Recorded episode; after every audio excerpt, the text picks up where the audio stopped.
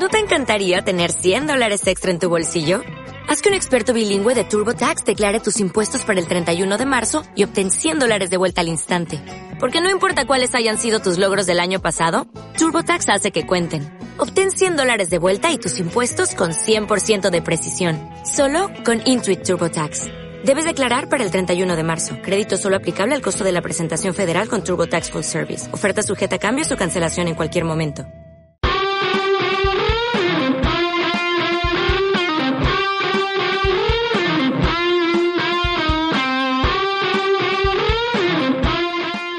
Creadores digitales. Creadores digitales. Creadores digitales. Creadores digitales. Creadores digitales. Hola creadores, ¿cómo están? Buenas noches, buenas tardes, buenos días a la hora que nos sintonicen. Ya estamos aquí listos como siempre eh, grabando las noticias para que estés bien informado sobre seguridad y tecnología durante esta semana que ya empieza. Estamos en la semana número 22 y mi nombre es León Ramos con el gusto de acompañarte y conmigo se encuentra Iram Camarillo. Bienvenidos creadores a los que ya nos escuchan frecuentemente y también una cálida bienvenida a los nuevos.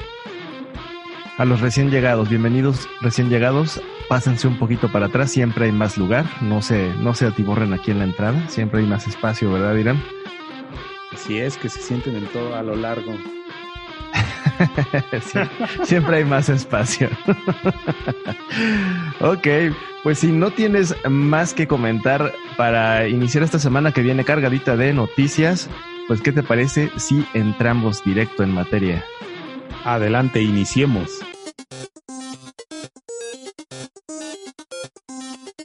Muy bien, eh, ¿quieres dar la primera noticia?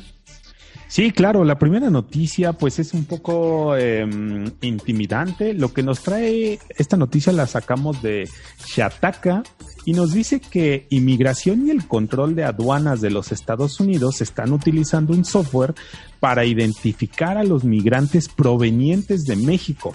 ¿Qué es lo que hace el software? El software identifica y cataloga a los inmigrantes detenidos, permitiendo así crear registros y un historial de cada uno de ellos información que obtiene pues es su nombre, la edad, dirección postal, número de identificación o matrícula de coche. Y también con toda esta información que recolectan accede a otras bases de datos o a información digital como puede ser correo electrónico, el número de teléfono, el historial de viajes en avión o las fotografías que el usuario ha colocado en Internet. Incluso es capaz, de, asignar posibles familiares y otras relaciones a cada persona, como si pudiera determinar cuántas personas pertenecen a tu familia y cuántas personas son tus amigos más cercanos. Y bueno, el software es tan capaz que esta tiene tanta capacidad que puede hasta obtener los detalles de la altura, el peso y el color de ojos de los migrantes. Y bueno, también establece relaciones familiares y sociales que tenga el individuo está súper rudo. Obviamente todo esto lo hace en una conjunción, me imagino, de base de datos, ¿no, Irán? O sea, en realidad creo que mucho de esto es OSINT, es, eh, pues ahora sí que búsqueda en eh, información abierta que se encuentra por ahí, pero también mucho otro, me imagino, que está pagando APIs, que está pagando llaves o algunas cosas para poderse conectar a base de datos de redes sociales o también inclusive pues pudieron haber eh, haberse hecho de la copia de algunos, eh, pues no sé, padrones electorales, yo qué sé, igual investigaron información a la que no se tiene mucho acceso, ¿no? Sí, claro, yo creo que básicamente lo que hicieron es tal cual lo que dices, es conectarse hacia distintas bases de datos, porque esa es la realidad, que el día de hoy existen tantos servicios que están recolectando información en Internet, que pues con un conjunto de todos ellos, simplemente con una variable o con un parámetro tú lo colocas y si estás conectándote a 10, 15 o 20 APIs que tienen diferente información, pues te van a traer toda, toda, toda esta información. Y por, la, por lo que ellos tienen, yo supongo que también a bases de datos internas que tiene el gobierno de los Estados Unidos. Porque ah, no, no sé si recuerdas, León, que la semana pasada estábamos hablando, la pasada o la antepasada, acerca del sistema de reconocimiento que tomaba fotografías de las placas de las personas que entraban a los Estados Unidos desde las fronteras de México. Entonces, con toda esa información que están recolectando, pues el conjunto de todas ellas es lo que hace tan identificable específicamente a un individuo al momento en el que está cruzando pues la frontera de México hacia Estados Unidos. Claro, claro. Y me imagino que llega el momento en que conocen más sobre los mexicanos que sobre su propia gente. ¿Quién sabe? No lo sé. No lo sé si eh, legalmente para ellos es más fácil espiar a extranjeros porque no los protege ninguna ley americana versus a los ciudadanos americanos que sí tienen protección por las mismas leyes eh, que estas eh, agencias están protegiendo, ¿no? Pues sí, yo supongo que también alguna de algunos de los puntos fuertes de todas estas actividades deben de tomar de la ley patriota, en la que Estados Unidos les permite hacer análisis tanto del tráfico de Internet como de las personas que pasan a través de Estados Unidos sin ningún problema, porque pues al final de cuentas estás entrando a, tu a su territorio y pues ellos con todo el tema del narcotráfico, el tema de antiterrorismo, etcétera, pues esta ley patriota pues les hace, les permite hacer muchísimas cosas con todo lo que pase a través de sus, pues de su país.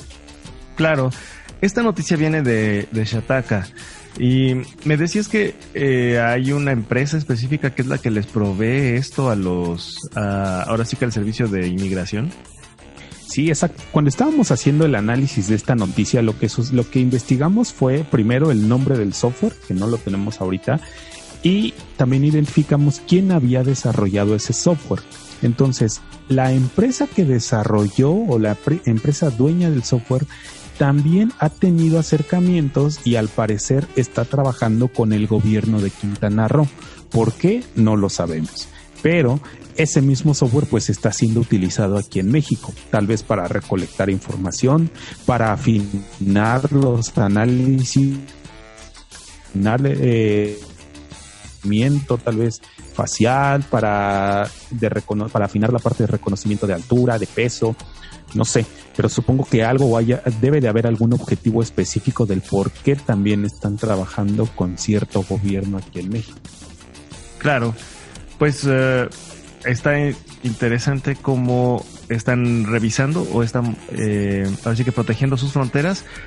Em, digo, no está mal, creo que después de lo que les ha pasado, con cierta frecuencia, eh, donde hay pues atentados y células terroristas intentando entrar a su a su estado tienen el derecho y tal vez la obligación pues de volverse un poquito más quisquilloso sobre quién entra, quién sale. Entonces, hasta cierto punto creo que pues este software está, eh, como dices, pues tiene alguna razón de ser y eh, pues está siguiendo la ley patriota, ¿no? Básicamente es seguridad nacional y pues ni modo, si piensas viajar hacia allá, te tienes que acoger a esto, ¿no? Vamos a ver qué es lo que pasa en México con esta, con este mismo software, ¿no? Esperemos que haya noticias en un futuro sobre pues qué le vendieron a Quintana Roo. Así es, sigamos investigando y pues en las próximas emisiones les traeremos más noticias acerca de este software y qué es lo que está sucediendo. Exacto, pasamos a la siguiente. Sí, claro. ¿Qué, qué traes en el siguiente la siguiente noticia? Pues esta, esta es una noticia que da miedo. Esta da escalofrío y da más que el control de inmigración de las aduanas de Estados Unidos. Esta viene de expansión. Eh, David Marcus, encargado del desarrollo del proyecto de la criptodivisa que ustedes ya conocen, Libra, que está pues empujando Facebook, comparece entre la Comisión Bancaria del Senado de los Estados Unidos y les explica que aunque pues ciertamente Facebook es la cabeza de este proyecto, pues en realidad el proyecto es más grande que ellos y esto se compone de 28 compañías más. Esta, e, este, pues asociación, empresa, organización, pues no sé cómo le quieras llamar, todo este conglomerado, se, el consorcio, por así decirlo, está basado en Suiza.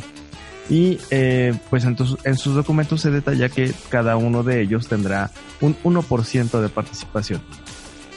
Eh, pero bueno, como como ya se ha comentado antes o como ya lo, lo han visto anteriormente, Facebook pues tendrá también eh, pues una, un 2% porque tiene un 1 como Calibra y otro 1 pues como Facebook. Adicionalmente a todo esto, como nota del calce, el 12 de julio los demócratas en el Senado estadounidense pues no se dejan, ¿verdad? Siguen haciendo su luchita aunque el gobierno sea republicano y presentan una propuesta llamada el Acta para mantener las grandes tecnologías fuera del sistema financiero. Y esto se antoja muy interesante. ¿Cómo ves esta noticia, eh, Irán? ¿Cuál es tu perspectiva? ¿Qué, lectura le das? Mira, yo creo que el gobierno de los Estados Unidos se está empezando a preocupar de todo el poder que tiene Facebook. De hecho, pues uno de los cofundadores había dicho que Facebook tenía tanto poder que debían de separarlo, ¿no? Y ahora que la compañía que ha tenido tantos problemas de privacidad, tantos problemas de, pues, afectando tal vez indirectamente a los ciudadanos o, a todo el mundo, pues ya darle un poder como manejar también las finanzas, entender qué es lo que gastan, a dónde gastan, sus análisis de comportamiento, no solamente tanto psicológico de, ok, a qué le das like, a qué le das me encanta, sino su comportamiento financiero, pues ya sería como que darle un poder en el que si lo tienen va a ser mucho más difícil de tenerlo. Si, si al día de hoy yo creo que es difícil de tener a Facebook, yo creo que ya teniendo un poder así y luego todavía con un consorcio de 28 compañías que pues alguna de ellas son Mastercard, Uber, entonces son compañías que básicamente si tú tienes la información de todos ellos puedes determinar un comportamiento exacto y a lo mejor ya hasta un comportamiento futuro de las personas.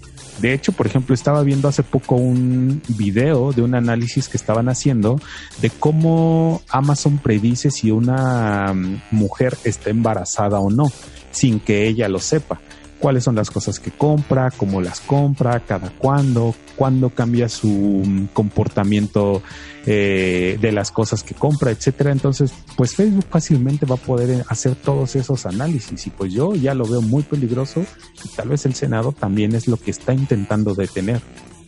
Eh, ahí tienes mucha razón. Fíjate que hay dos libros que son pues recomendables para la audiencia. Lamentablemente yo no he tenido el tiempo para leerlos, están en mi lista por hacer, pero justo porque están en mi lista los puedo recomendar. Porque el primero es El Capital, este es obviamente de Karl Marx, en donde él explica a detalle pues cuáles son las razones y cómo funciona el, capitalismo, ¿no? El siguiente es El Capital en el siglo XXI. Aquí lo que hace Thomas Piketty retoma la idea de Karl Marx, retoma el estudio del capital en donde el capital se basaba o estaba eh, fundamentado en las tierras o las posesiones de los, de los ricos, ah, lo retoma y lo convierte a algo más como información y lo hace como más financiero el asunto, o sea, lo actualiza porque Marx pues obviamente se quedó hasta cierto tiempo, ¿no? Se quedó hasta cierto punto de la historia. Entonces Tomás Piketty se le hace la, la chamba de actualizar esta teoría sobre cómo funciona el capital, pero creo que justo en este momento, en esta noticia que nos estás este, compartiendo acerca de la de la criptodivisa Libra, creo que es justo el momento en donde el capital vuelve a cambiar de manos o se tiene que actualizar porque eh, en el momento en que la economía ya no esté ligada al poder y la soberanía de un Estado, en ese momento va a cambiar la regla de lo que significa ser una nación. Entonces aquí lo que tendremos es que los eh, poderes, como los conocemos hoy, pues tienen que hacer la chamba de evitar a toda costa perder el control sobre las finanzas o la recaudación de impuestos o todo lo que tenga que ver con el dinero que pase dentro de sus fronteras. Cuando lo pierdan, pierdan el poder.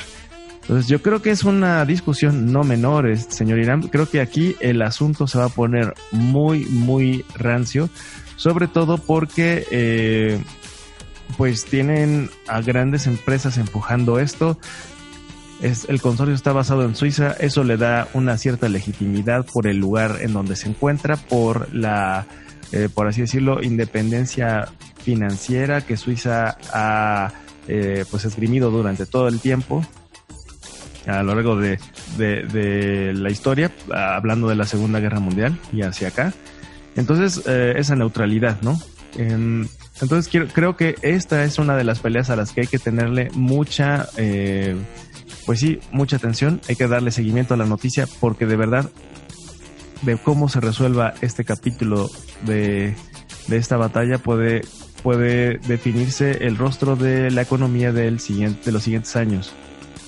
Sí, claro, y también va a ser muy interesante cómo se mueve o cómo reacciona el mundo ante este tipo de situaciones, porque al día de hoy yo creo que ya hay muchas personas que se están preocupando por su privacidad, no todas, pero ya hay algunas. Entonces vamos a ver cuántas personas comienzan a utilizar este sistema para ver si realmente su privacidad pues la valoran tanto, ¿no? Sí, exactamente. La verdad es que yo lo veo difícil. Yo creo que eh, las masas como siempre, en, tal vez en una democracia o en este tipo de moneda corriente o de facto, pues van a tomar la decisión por los demás. O sea, en realidad nosotros no tendremos mucho que decidir, pero vamos a darle seguimiento a esta noticia. De verdad es muy interesante. Claro, vamos a ver qué es lo que sucede en un futuro. ¿Qué te parece si pasamos a la siguiente noticia? Claro que sí. Eh, pues no sé si quieras hablarnos de nuestros amigos de Firefox. Sí, claro, pues si ya actualizaron sus, eh, sus navegadores Firefox o si todavía no lo hacen, es tiempo de hacerlo. ¿Por qué? Porque ya llegó la versión 68.0.1. ¿Y qué es lo que promete esta versión? Bueno, bloquear la, la publicidad de los videos que se reproducen automáticamente al abrir algún artículo o algún enlace. También lo que dicen es que tienen una protección contra los rastreadores de la publicidad y algo muy importante es que ya van a alertar a los usuarios sobre las futuras filtraciones de datos que pudieran suceder en cualquier otra compañía. Y también están implementando otra funcionalidad que se llama Logbox, que ya habíamos hablado hace algunas, eh, algunos episodios de ella, que en lugar de que ya tú compres un gestor de contraseñas, pues lo único que vas a necesitar es instalar tu sistema, tu navegador Firefox y, e iniciar sesión y activar el logbox y ahí empezar a guardar todas tus contraseñas. Eh, también vas a poder eh, compartir grandes archivos de forma segura con su funcionalidad Send, así se llama, SEND, y estos archivos pueden llegar a pesar hasta 2.5 gigabytes y puedes asignar una fecha de expiración al enlace de descarga, es decir, puedes solamente mantener ese enlace por unas ciertas horas, por unos ciertos días, por unos ciertos minutos y cuando se cumpla ese término o ese tiempo va a desaparecer automáticamente para que no dejes expuestos pues tus eh, los archivos que estás compartiendo. Y también Firefox promete que para final de año, en su versión 70, tendrá una funcionalidad de seguridad ya que va a advertir a todas las personas si la contraseña que están utilizando o el sitio que están visitando ha sufrido una brecha de seguridad.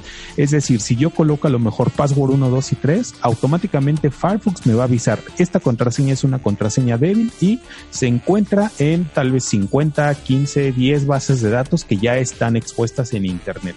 Entonces yo creo que es una muy buena, un muy buen movimiento por parte de Facebook para cuidar la seguridad y la privacidad de los usuarios. Aquí yo creo que Facebook se está cargando de una responsabilidad demasiado grande porque ya generar un sistema donde se guarden dentro... Firefox, ¿no? Ah, sí, perdón. Es que ya, ya estabas encargado con la otra, yo sé. sí.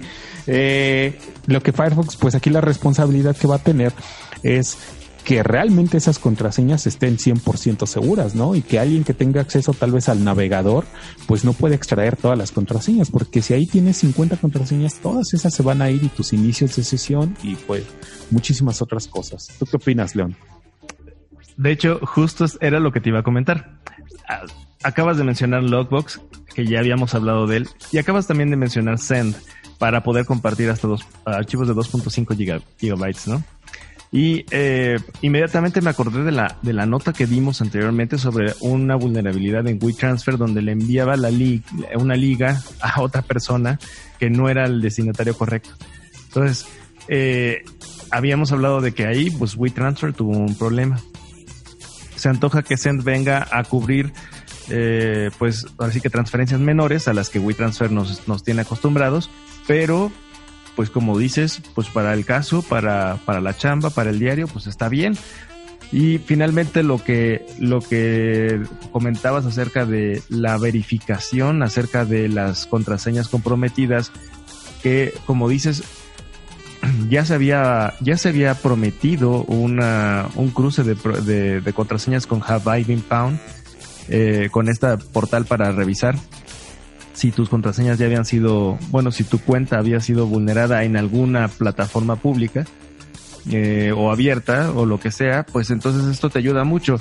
Pero como, como lo resaltas, pues ahora Firefox se va a convertir en un, en un objetivo a atacar porque está concentrando pues muchas opciones, muchas funcionalidades a las que pues tú como atacante pues vas a querer como tirarle, ¿no? Entonces esperemos que también dentro de estas liberaciones pues también esté contemplando pues reforzar su seguridad porque si no en las próximas emisiones, en la emisión número 24, 26, ¿no? podríamos tener por ahí también ya otra vez menciones de Firefox, pero ahora ya no hablando de sus liberaciones, sino de los riesgos, ¿no?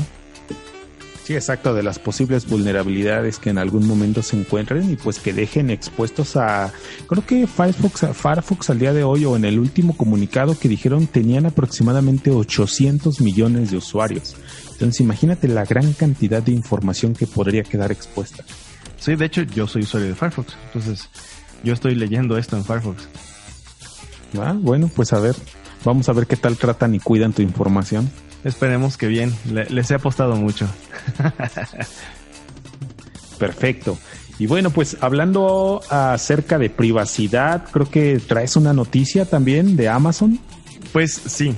Em, para todos los que les gusta la teoría del Big Bang, The Big Bang Theory, no sé si recuerdan un capítulo donde, donde Rajesh, este amiguito hindú de, de la camada de nerds, de repente se, se pues eh, está solo, todos sus amigos ya están casados y llega al acuerdo de que va a salir con una de una chica también hindú que su padre, porque ya está divorciado en ese momento, le, le, le tiene a bien como, pues como presentar, ¿no?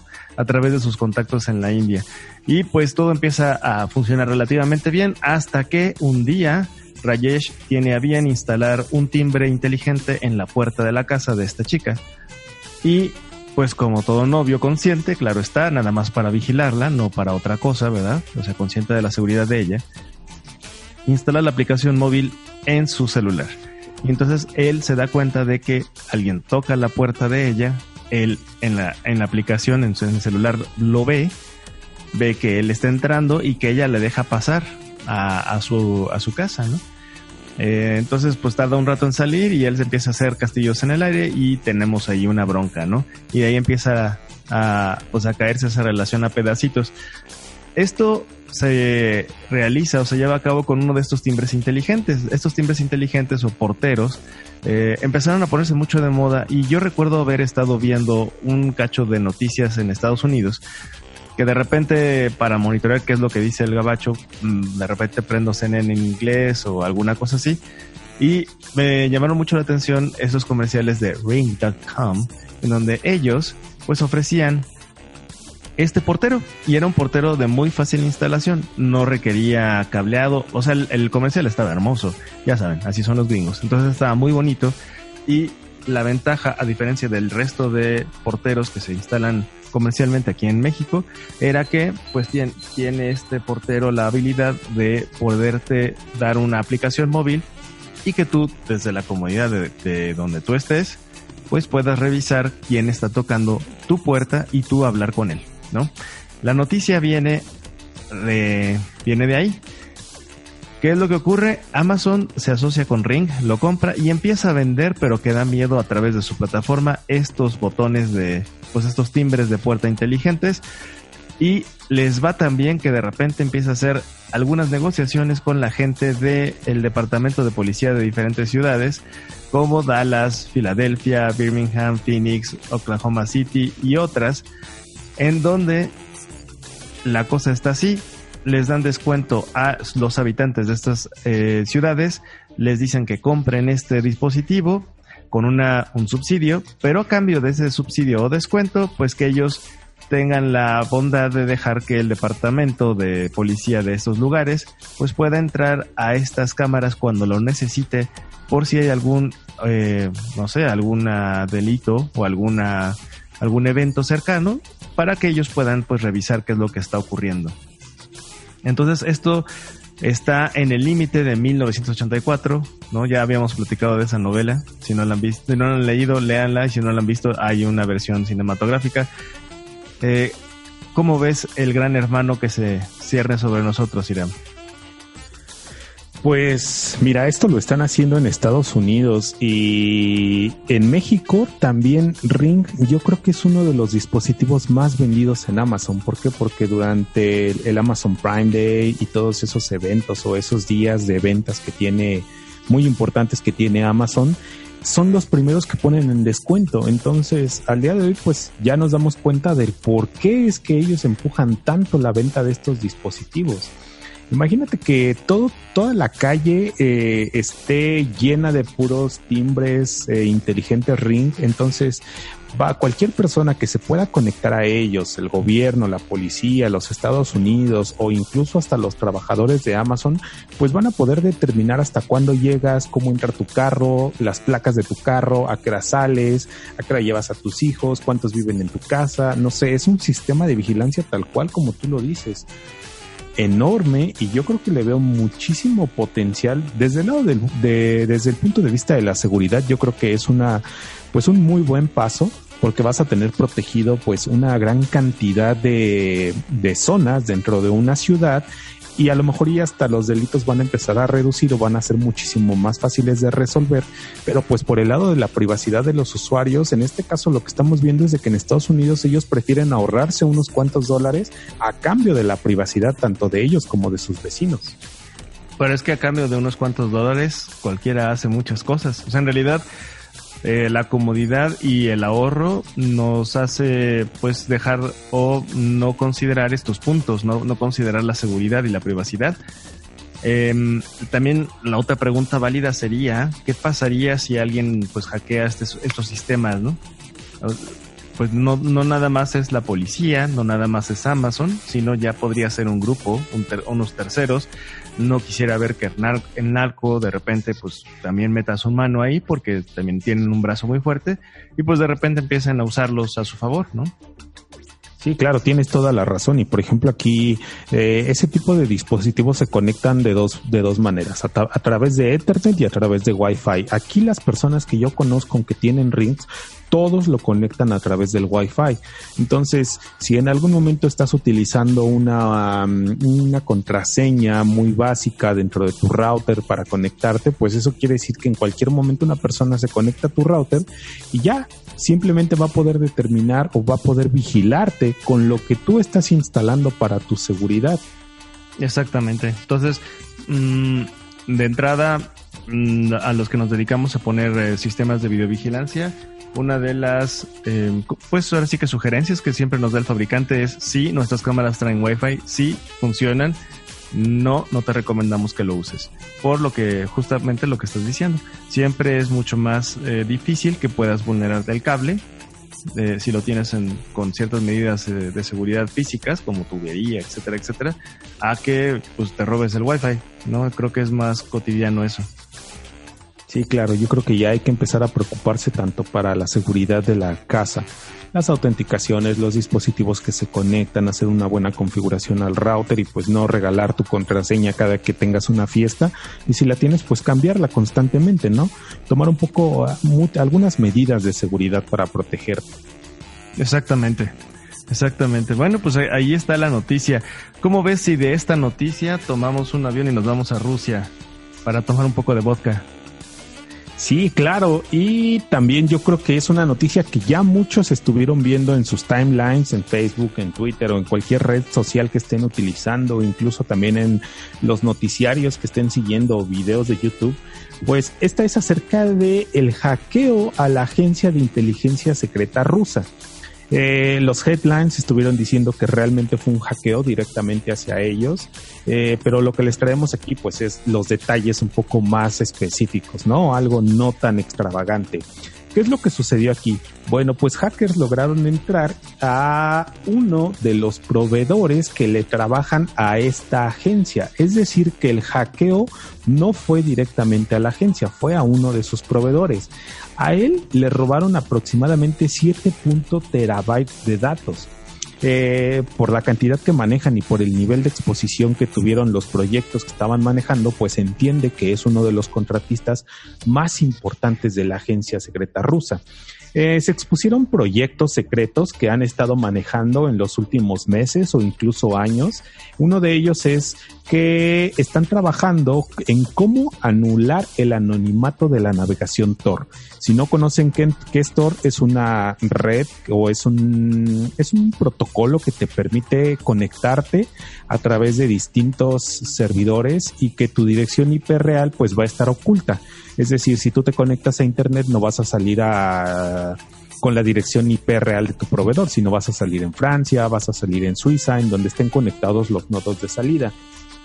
Y bueno, lo que están buscando aquí la agencia rusa pues es identificar quién es esa persona que se está conectando y hacia dónde está navegando, en dónde vive, desde dónde se está conectando, etcétera, de anonimizando.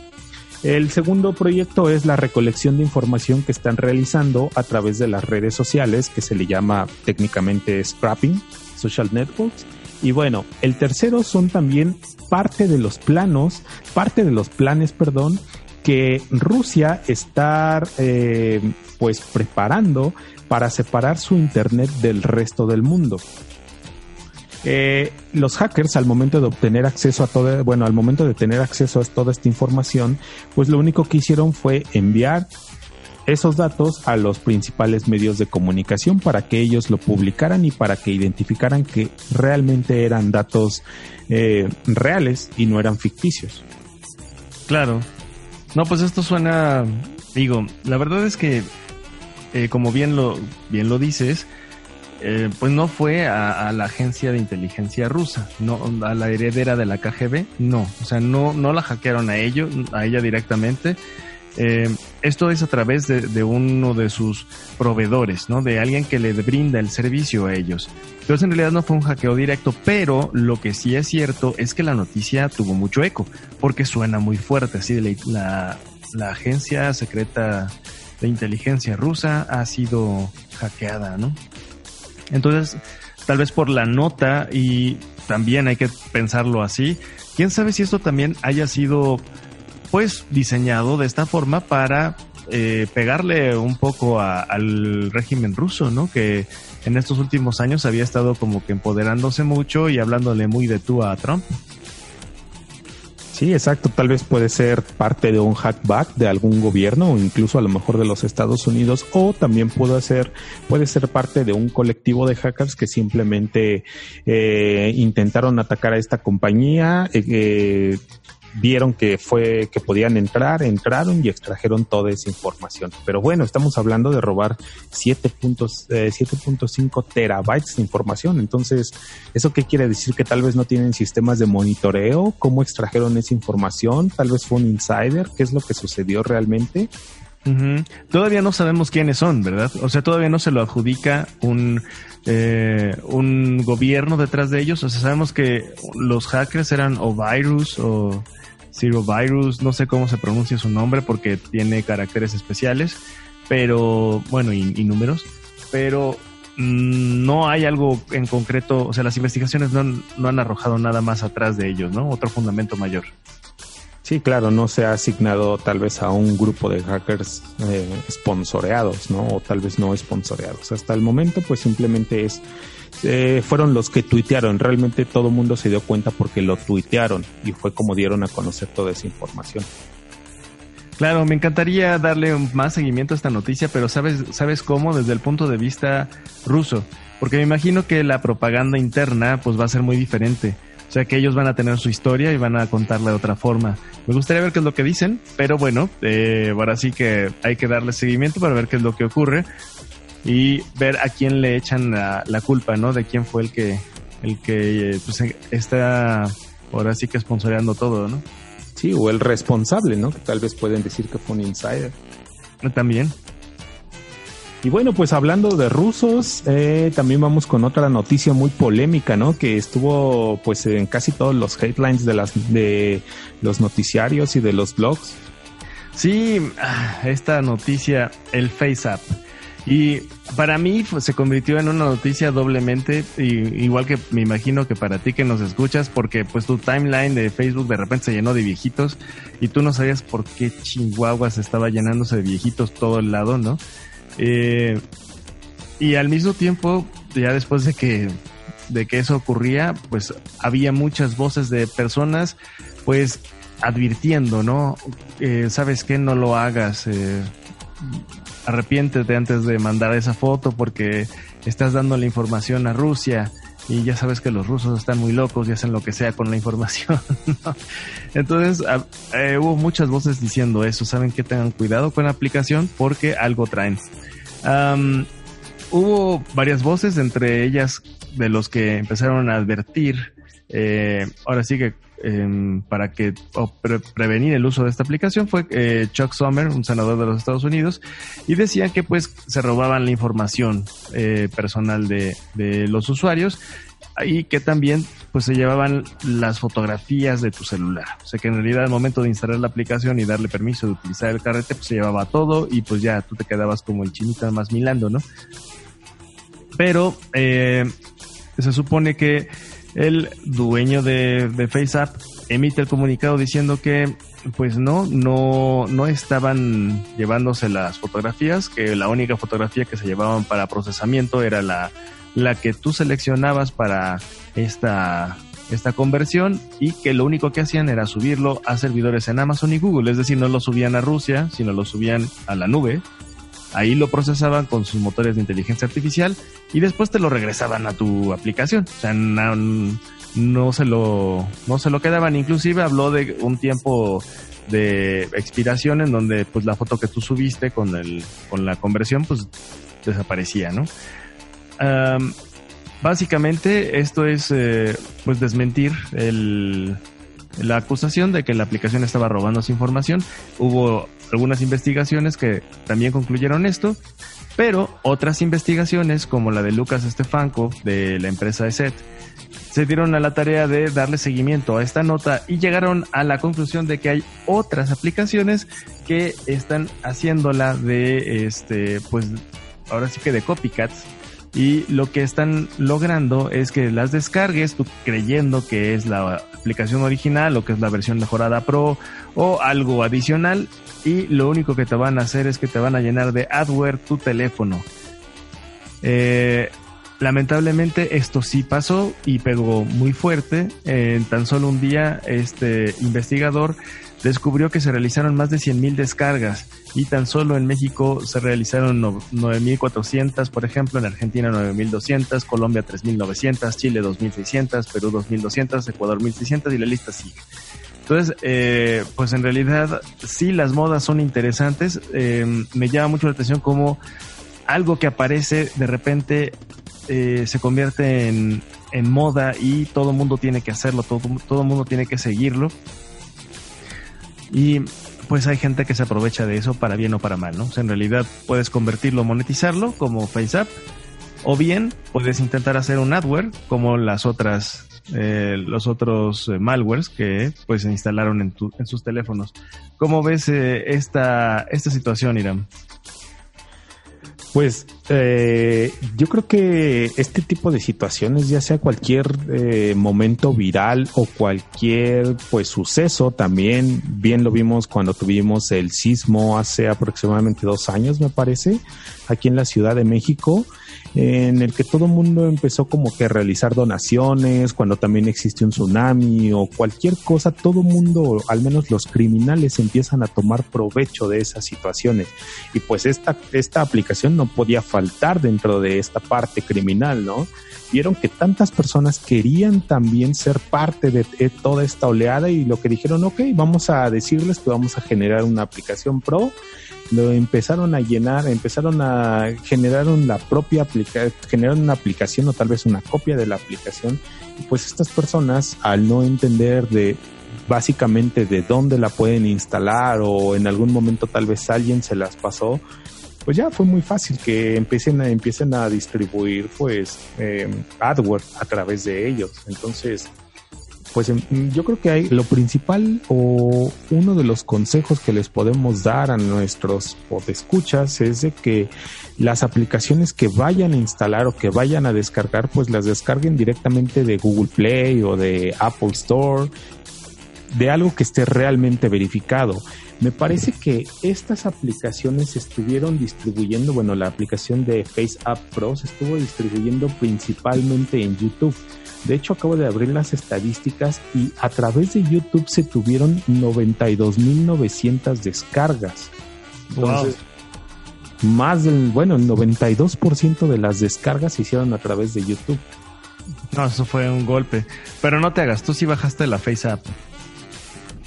Sí, yo sí la bajé, la estuve probando, hicimos algunos análisis, pero hasta ahí nada más. Ay, ay, ay. La información ya está en internet, entonces es la misma información que está en Google, que está en Facebook, las mismas fotografías. Entonces, también cuando las personas empezaron a hablar acerca de la privacidad y de los datos que le regalabas a las personas, pues tan fácil como que los rusos, con el sistema, justo con el sistema que acabamos de hablar eh, anteriormente, bueno, con la información que les hackearon a la agencia de inteligencia rusa. O sea, si ellos ya tienen un sistema de scrapping de redes sociales, pues ya tienen la información y ya tienen tu fotografía y de hecho a lo mejor ya está mucho, mucha más información.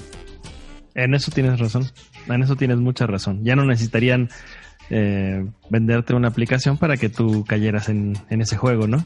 Sí, claro, para engañarte. O sea, se me hace totalmente ilógico y por eso todos esos headlines que de hecho, Forbes, y Dinet, muchísimos medios de noticias estaban alertando, no le regales la información a los rusos o, o si, si te quieres ver viejito pero a costa de tu privacidad. Ay, por favor.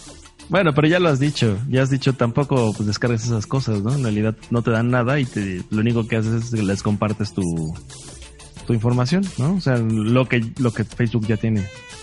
Sí, claro, y de hecho también creo que muchas personas estaban hablando de los términos y condiciones que habían analizado de la aplicación en la que tú les concedías permiso irrevocable para que ellos pudieran analizar, vender y hacer muchísimas cosas con la información que obtenían de ti. Pero ya después hay, hay otros analistas que también estuvieron revisando esa documentación, pues se dieron cuenta que era un documento pues como un copy-paste, que te puedes encontrar exactamente los mismos términos y condiciones en muchísimas aplicaciones. Ándale. Entonces quiere decir que es una mala práctica del mercado. Pues sí, mala práctica de las personas, ¿no? De no leer. O de simplemente darle clic y ya. Pues Lo mismo de siempre. Todo para verte viejito. Mejor espera un poco. Unos cuantos años. Unos cuantos años. Oye, señor Irán, y la otra pregunta que le quería hacer, ¿usted habla coreano fluido? Porque mucha gente me dice algo al respecto. No, no hablo, ¿eh? Ni chino, ni coreano, ni mandarín, nada. ¿Por, qué no, ¿Por qué no nos cuentas qué es lo que hace Microsoft para que puedas hablar japonés fluido? Claro que sí. Eh, yo creo que lo que deberían de hacer después de escuchar este podcast es ir directamente a YouTube y buscar el video de esta noticia. ¿Por qué? ¿Qué es lo que nos trae Microsoft? Eh, Microsoft, perdón. En, en un evento en Las Vegas hicieron un anuncio o mostraron prácticamente cómo Microsoft es capaz de crear hologramas de ti mismo hablando perfectamente en otro idioma. Ellos demostraron que podían traducir texto y combinarlo con la propia voz del interlocutor de la grabación principal de dicho texto, para acabar creando una recreación de la grabación original en cualquier otro idioma. La grabación original se procesa en Azure, que es su infraestructura en la nube, Ajá. se traduce al idioma que tú necesites que tu holograma hable y se genera otra grabación con dicha traducción imitando incluso hasta el tono y la voz original de la primera grabación. Es decir, que en un futuro muy cercano, lo único que vamos a hacer cuando vayamos de viaje es simplemente tú hablas eh, o dices qué es lo que quieres decir, automáticamente eh, si te compras, no, no recuerdo cómo se llaman esas gafas que estuvieron ocupando dentro de la del video y automáticamente ellos recolectan tu voz, hacen la traducción y generan tu holograma y ya en cualquier lado o en cualquier momento pues simplemente ya vas a poder tener a lo mejor ya hasta siete leones, siete irams que estén hablando todos los idiomas del mundo. Entonces yo creo que este es un gran avance para disminuir todas esas eh, barreras de idiomas que tenemos al día de hoy. Claro. No, eh, la verdad es que me impactó ver el, el video. Es, eh, pues sí, bueno, yo soy fan de Halo y las animaciones de cómo desaparece y aparece la persona, pues es muy, muy, muy cortana el, asunto. Eh, hay algunos detallitos. O sea, en realidad no es, eh, no es perfecto. Ahora sí que la, la, simulación. Por ejemplo, noté que el audio no iba con los labios. De repente, digo, yo no sé japonés fluido, pero notaba que abría ella la boca y el audio no estaba ahí, ¿no? O sea, ese tipo de cosas que seguramente van a ir ajustando. Y la otra era como si le hubiera dado un resfriado. Era su voz, pero era, era como si ella hubiera sido mezclada con Cortana y le hubieran dado un poco de gripa. Sonaba raro, pero nada mal. O sea, en realidad era algo que, pues, es este, pues ya presentable. O sea, no es una voz robotizada, ya eso quedó muy en el pasado. Es una voz fluida, eh, que se escucha rarito, pero que funciona. Claro, ¿tú crees que si en algún momento alguien esté utilizando pues ese, um, esos hologramas y que tal vez no hable español, crees que lo podamos entender fácilmente? No, sí, claro, estoy seguro que entenderíamos el español. Mm, tal vez donde costaría trabajo la inteligencia artificial, porque entiendo que esto es un trabajo de un montón de inteligencias artificiales enganchadas. O sea, en realidad está también el, el análisis del lenguaje que convierte a, a, texto, la conversión, la traducción que se hace al vuelo y después el texto a voz. O sea, en realidad hay muchas, eh, muchos elementos de, o eslabones de esta cadena. No es algo trivial. O sea, la tecnología que están haciendo, que conjuntaron para llegar aquí, está pesada, ¿no? Son varias inteligencias, son varias máquinas, varios este machine learning, eh, pues ahora sí que están involucrados, hay varios, hay varios pasos, eh, pero al final creo que el resultado es bastante loable. El punto en donde yo creo que todavía van a tener problemas es que, por ejemplo, yo empiece a hablar en slang, empiece a hablar con, no sé, con un, un slang muy local, algo demasiado, no sé, muchos mexicanismos. Entonces, la inteligencia artificial que lo, que lo convierta a texto, pues puede fallar y luego de ahí conviértelo a, a tradúcelo a otro idioma, entonces ya me imagino que puede quedar un espagueti horrible. ¿Sabes a qué se me figura? ¿Has buscado de repente productos en AliExpress o Alibaba? Mm, no.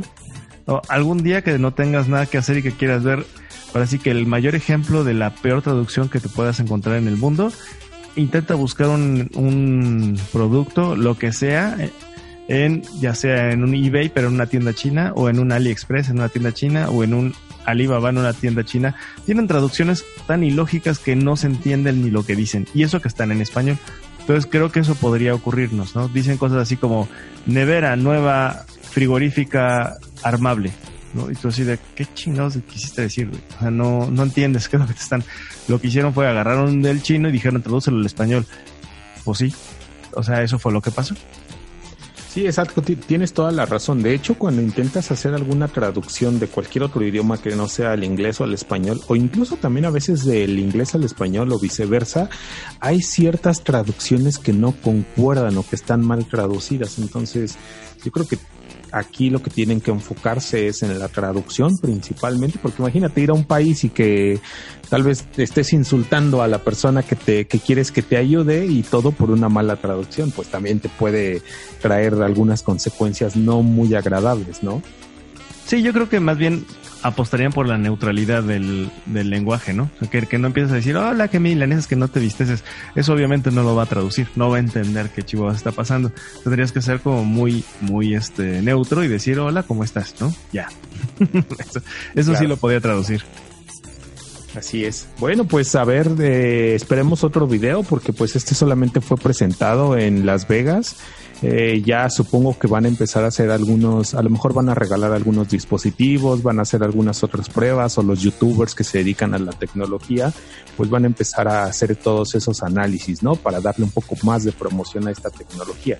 Y también esperemos ver a ver cuánto va a costar. Claro, pues mira, de entrada está muy bien. O sea, le veo mercado, claro. Imagínate la recepcionista eh, en tu idioma, independientemente del hotel en donde llegues. Eso está perfecto. Creo que sí hay mercado, creo que se puede explotar muy bien. Eh, me parece un producto muy, muy importante.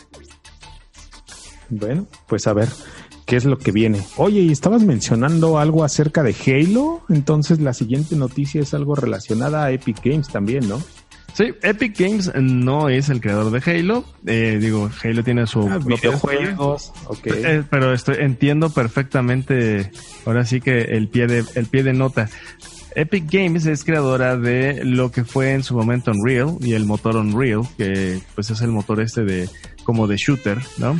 Y también de Fortnite. En estos, eh, con estos juegos, Epic Games pues ha generado pues una, una lanita, les le ha ido bien y eh, ahora sí que como en agradecimiento al trabajo duro que ha realizado la comunidad de software libre de Blender, que es este motor que genera el rendering para 3D, pues les dona nada más que 1.2 millones de dólares. Eh, esta noticia la tomo de Muy Linux y em, en esta nota hablan que van a suministrárselos de forma mensual. Es decir, vamos a partir estos 1.2 millones de dólares en, no sé, tres años, por ejemplo, y se los vamos a ir dando de forma mensual para que ellos tengan pues algo también como de retribución y que vayan mejorando el código de lo que están haciendo. De cucharadita en cucharadita, porque del plato a la boca. Pues sí, pues es que si tú no traes 1.2 millones de dólares en la bolsa en este momento, pues difícilmente vas a vas a poder así como sacarlos de la bolsa, ¿no?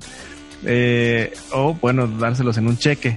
Entonces creo que eh, pues se entiende que lo hagan de forma como paulatina y esto lo que les genera es que eh, Blender por su parte pues pueda contratar mejor personal, pueda darles aumento a, a las personas que pues que laboran con ellos y también pues que mejoren mucho el código que están haciendo que básicamente lo que busca Epic Games es que profesionalicen más la herramienta y eso obviamente pues les, les beneficia a ellos porque Epic Games basa mucho de su desarrollo pues en lo que hace Blender. Wow, excelente. Yo creo que para la comunidad Linux es una gran noticia porque pocas veces son eh, los días o las noticias que vemos en el que una compañía que utiliza software libre pues le hace una donación, ¿no? Y menos una donación tan grande. Exactamente. Eh, sí, hay donaciones, pero hay eh, como por parte de las fundaciones, pero eh, esta donación se me antoja muy dirigida, o sea, es algo muy específico, es decir, tenemos a la persona que desarrolla juegos y a la persona que desarrolla el motor para que desarrollen los juegos, pues qué bueno, ¿no? Qué bueno que se pongan en este, en esta actitud y en este ánimo de mejorar las cosas, y obviamente lo veo como también eh, parte de su estrategia de mejora eh, continua, ¿no? O sea, no te puedes quedar atrás. Si Epic Games deja de, mejorar, pues obviamente los otros eh, desarrolladores de videojuegos se lo comen, ¿no? Entonces creo que es parte de eso y aprovecho la nota para saludar a la gente de Blender de Guanajuato que si nos llega a escuchar en algún momento, pues este se les recuerda con mucho cariño en los festivales de software de Vallarta y en todos los eventos en donde hemos logrado coincidir. Excelente, perfecto. Pues un gran saludo y un gran abrazo a esa comunidad. No sé si aquí en la Ciudad de México también tengan comunidad, pero pues también hay algunos desarrolladores que utilizan Blender, al menos algunos amigos y pues claro, claro y se conocen, ¿no? Ahí está este em, la gente de no sé si sigan con ideas happy o ya no, pero eh, Nomo eh, también eh, trabajaba mucho con Blender y vaya, creo que también fue Octavio mismo quien le, dio el, curso. Entonces, bueno, pues la verdad sí, un saludo a todos los que hacen Blender. Y vaya, son varias horas de trabajo. La verdad es que el render es cansado, Irán. No sé si has hecho alguna vez render. Yo alguna vez lo hice en mi juventud cuando no tenía barba. Y, y la verdad es que sí es bien cansado. Son varias horas de trabajo. No, la realidad es de que nunca lo he utilizado, pero sí he visto los resultados y es un buen software. Me gusta mucho. Sí, yo sí, yo sí he logrado jugar con él un poco, eh, pero sí, sí es, este, requiere pestañas, ¿eh? requiere sentarse y hacer una nalga. Perfecto. Pues vamos a la última noticia, ¿no? Sí, adelante, si no quieres que eh, te comente un poco de ella o... sí, claro, por favor, coméntanos. Bueno, pues resulta que tenemos algunos desarrolladores de Samsung porque acaban de presentar la idea y eh, pues el ahora sí que el prototipo de lo que sería un semiconductor ternario. Y eso me suena como alguna época arcaica de dinosaurios y cosas así, pero no. El semiconductor ternario es bien interesante porque como tú recordarás que estudiaste sistemas, te trasladaron en el occipital el 1 y 0 y las tablas de verdad y todas esas madres que tienen que ver con el binario, pues tenía que ver con los semiconductores, ¿no? Con la forma en la que un switch de prendido y apagado, pues hace que toda la computación funcione, ¿no? Estos desarrolladores, pues al momento de inventar o de proponer este semiconductor ternario, están grabando o están pudiendo guardar tres estados diferentes. Ya no nada más guardan el 0 y el 1, sino ahora guardan el 0, el 1 y 2 en el mismo espacio. Entonces, lo que propone esto en su momento, eh, un desarrollo liderado por el eh, el investigador Kyung Rock Kim, son coreanos obviamente, de ser familiares, familiares tuyos, señor Iram. Eh, pues lo que propone es que a través de este tipo de desarrollos eh, disminuya considerablemente el tamaño que se requiere para almacenar tanto la información como eh, el tamaño de los dispositivos ya per se. Entonces creo que esto puede ser algo muy importante si se llega a la comercialización en masa. Perfecto, pues eh, no sé qué tanto impacto, por ejemplo, ¿cuál podría ser alguno de los eh, de las em, o sea, qué tecnología se puede desarrollar o, tal vez el gran paso que se va a dar gracias a este ¿qué es? el semiconductor ternario. Semiconductor ternario. Pues imagínate que una RAM eh, en el mismo espacio que ahora tienes, pues pueda grabar una tercera parte más de la información en realidad es un, es un golpe de, o sea, la densidad crece. Entonces ah, todo lo que es memoria RAM, estado sólido, el estado sólido, todo lo que es disco duro de estado sólido, ahorita lo que eh, tienes para almacenar el espacio físico de 250 gigas, pues es un tercio más de los 250 gigas, es como las papas abritas, ahora traes una franja arriba donde ya tienes 30% más. Wow perdona mi ignorancia, pero en los eh, procesadores, ¿cuál sería el impacto? Pues igual, porque en realidad imagínate al hacer operaciones, ya no haces operaciones en binario, sino ya haces operaciones en, pues en ternario. Ah, no sé si se llama ese, ese sistema numérico, pero el asunto es que no tienes que tener demasiados registros. O sea, en el mismo número de registros tienes más información. Entonces, de golpe puedes hacer más operaciones. O sea, en cada ciclo de reloj haces muchas más operaciones. Entonces, eso pues mejora la velocidad eh, y el tamaño sigue siendo el mismo. Eso está padrísimo. Simplemente le echaste un poquito más de agua a los frijoles, que eso pues todo el mundo lo agradece. Wow, imagínate lo, el poder que van a llegar a tener o que podrían tener las computadoras cuánticas. Si ahorita ya se me hace sorprendente lo que se puede hacer con ellas, ahora con algo así, o sea, va a crecer exponencialmente tanto los análisis de datos, tanto los desarrollos, las operaciones matemáticas, la NASA, lo que podría generar, ¿no? Sí, los códigos que podrían romperse. exacto, también, exacto, tienes toda la razón. Sí, claro. Y eh, también me topé por ahí otra noticia sobre cómo están acelerando la velocidad en la que los qubits responden. ¿eh? Ya están bajándole mucho. Ya rompieron la barrera de los .22 nanosegundos. Van, van bien, van bien. No la traigo a detalle, pero vamos a darle seguimiento a los, al, desarrollo de qubits. Es que es lo que viene.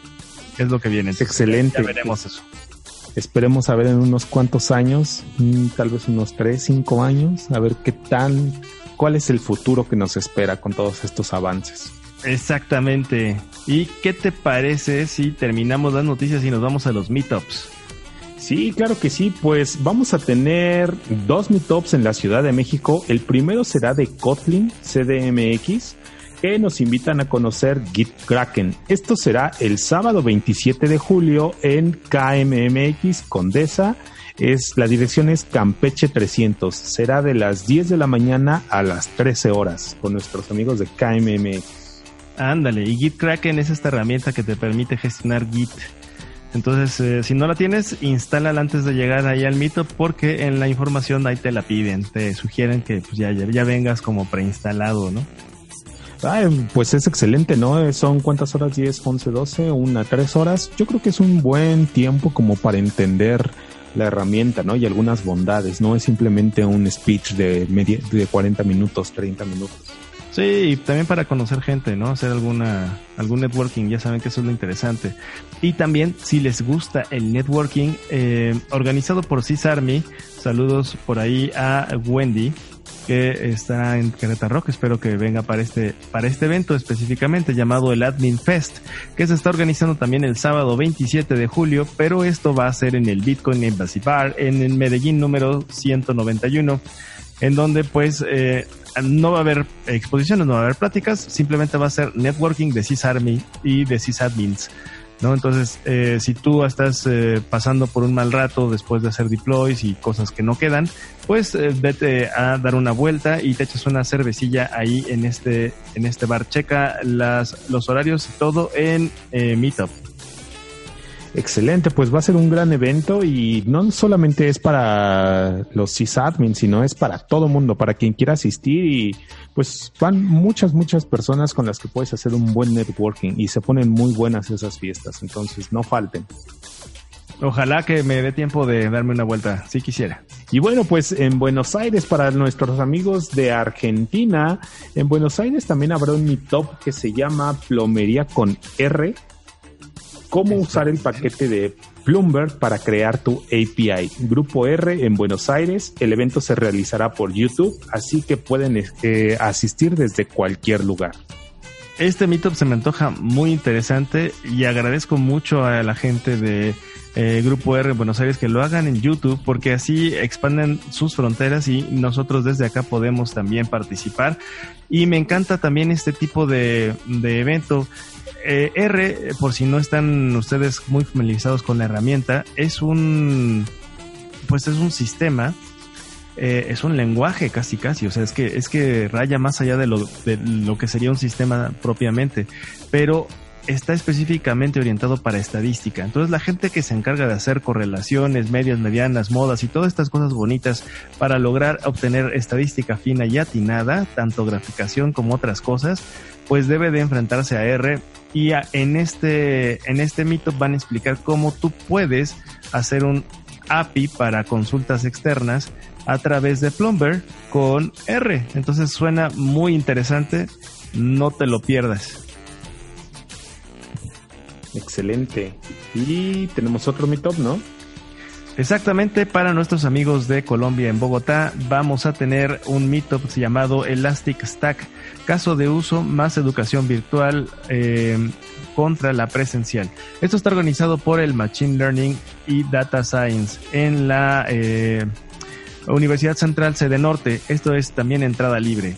Entonces, por si quieres saber un poco más de, cuando quieres saber más sobre inteligencia artificial y machine learning, pues creo que es el lugar donde tienes que darte una vuelta. Excelente, pues esos son todos los meetups para esta semana. Ojalá que puedan asistir a alguno de ellos, siempre se aprende algo. Y se conoce gente, que es también lo bueno. Así es. Y bueno, pues muchas gracias a todos. Hemos llegado al final de este episodio, que es el número 22. Ya llevamos 22 episodios. Si ya saben, si tienen algún comentario, si tienen algún meetup que quieran que hablemos de él, pues mándenos un tweet o envíenos un correo a, ¿tenemos correo? Sí. Sí, claro que sí, tenemos correo. Eh, puedes enviarnos a eh, root arroba creadoresdigitales.com o eh, eh, león.ramos arroba creadoresdigitales.com y si no te place el correo electrónico porque es para viejitos, pues tenemos las redes sociales, Irán. También nos pueden encontrar en Facebook, en YouTube y en Twitter. Exactamente. Y sí, ya estamos en el número 22 y ya, y bueno, todavía no te sientes viejo, ¿verdad, Irán? Todavía, todavía tenemos buena, buena batería, a pesar de los 22 episodios. No, pues todavía no. Yo creo que conforme va aumentando el tráfico del podcast, pues me dan mucho más ganas de empezar a desarrollar más noticias y pues enfocarnos un poco más en cuanto a la tecnología y a la seguridad y pues dar noticias reales, ¿no? Y claro que sí. Claro que sí, mientras más like le den a nuestros eh, pues emisiones, más se, eh, se interesa Irán en traer nuevas noticias y obviamente su servidor también en buscar otras noticias para que ustedes estén informados eh, semana a semana. Pues no me queda más que agradecerles y eh, pues como siempre. Pues hasta la próxima, creadores. Creadores digitales. Creadores digitales. Creadores digitales. Creadores digitales. Creadores digitales.